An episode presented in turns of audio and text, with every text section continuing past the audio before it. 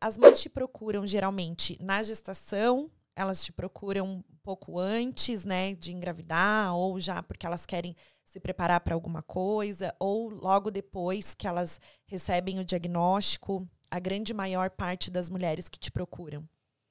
A maioria me procura quando elas percebem que elas não vão conseguir mais seguir sozinhas, digamos assim. Então, poucas são as que descobrem na gestação, porque muitas vezes são transtornos que não tem como diagnosticar durante a gestação, mas algumas já me procuraram, né? Ah, olha, eu já fiz aqui o exame, deu que o meu filho vai nascer com uma síndrome, porque as síndromes genéticas geralmente consegue pegar, né, na gestação. Sim. E eu gostaria de me preparar para o que vem aí, porque eu não sei como vai ser, o que, que vai acontecer. Mas a grande maioria vem quando é, chegou o diagnóstico, aí elas começam a correr atrás de terapias, de o que, que eu posso fazer, o que, que meu filho precisa.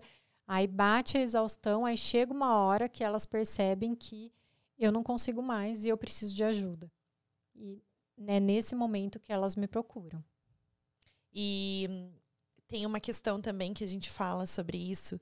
Elas vão te procurar né, nesse momento, né, no desespero. O que, que eu tenho que fazer? O que, que eu faço agora? Eu não estou dando conta. E também existe uma parte, a gente conversou sobre isso, né? Que é o luto. Fala um pouquinho sobre isso, sobre o que é o luto para essa mulher, né? De na hora que ela pega esse diagnóstico, como que ela reage, né? O que, que ela sente, como, como ela te fala isso? Muito se fala sobre o luto do filho idealizado. E muitas mães não gostam de usar essa palavra, luto, porque elas falam: meu filho está aqui, está vivo, ele não morreu, por que, que eu estou falando em luto?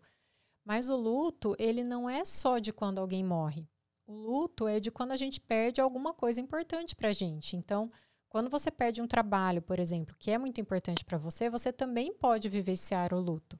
Claro que não na mesma intensidade, talvez, não da mesma forma, não por tanto tempo, mas também pode acontecer. E esse filho idealizado é porque quando a gente está grávida, a gente começa a imaginar, né? Como que vai ser a cor do cabelo, a cor dos olhos? Com quem será que ele vai parecer? Será que vai ser comigo? Será que vai ser com o pai? No que, que será que ele vai gostar? O que, que será que ele vai querer ser quando ele crescer?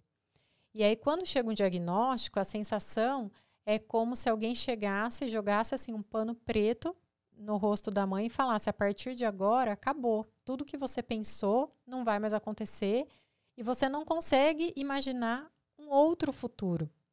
Porque embora o futuro seja uma ilusão, né, por mais que a gente imagine, ah, meu filho vai ser assim, assim, a gente não sabe como vai ser.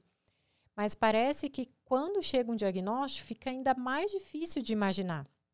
Como se realmente um futuro não fosse possível de pensar, né? Como que vai ser?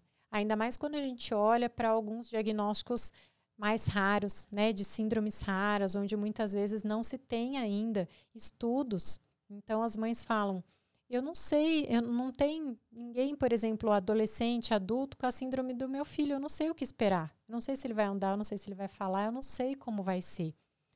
Então, elas passam por fases que tem uma psiquiatra que já faleceu, a Elizabeth Kluber-Ross, que ela criou algumas fases que cinco se popularizaram como as fases do luto, porque ela ficou mundialmente conhecida por ser uma uma médica que cuidava das pessoas é, em estado terminal, cuidados paliativos. Mas quando ela criou essas fases do luto, ela criou observando mães de crianças cegas. Nossa. E, e eu gosto de falar assim, que não são as fases da aceitação do diagnóstico, são as fases do acolhimento do diagnóstico. Porque parece que quando a gente fala em aceitação, dá uma impressão de que se eu aceito, eu me acomodo e não faço mais nada. E não é isso. É você acolher o diagnóstico e, num primeiro momento, você entender que, apesar do diagnóstico, você ainda pode ser feliz. E, num segundo momento, você entender que, mesmo com o diagnóstico, você pode ser feliz. Porque esse apesar ainda traz um peso, né? Sim. E aí, depois certeza. de um tempo, a mãe entende que, mesmo com o diagnóstico, ela pode ser feliz, o filho pode ser feliz. Sim. E com relação à culpa, né? Porque nisso tudo que você está falando, a mãe, ela muitas vezes, ela entende, não sei se, se nos teus atendimentos a grande maioria chega, eu me sinto culpada, será que eu fiz alguma coisa de errado? Será que, que o meu filho vai nascer assim porque, né?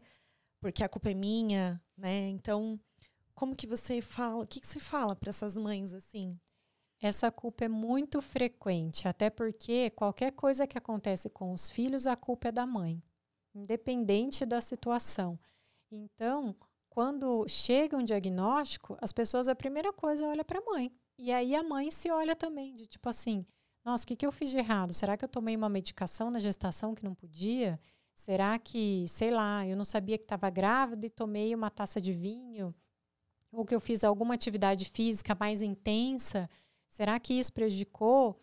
E a verdade é que a culpa não é da mãe, independente do que a criança tenha, até mesmo se não é uma deficiência, um transtorno é, pré-existente, digamos assim, né? Se é alguma deficiência adquirida, porque a gente também esquece que as pessoas ao longo da vida estão sujeitas a passarem por algum acidente, alguma coisa e também se tornarem pessoas com deficiência.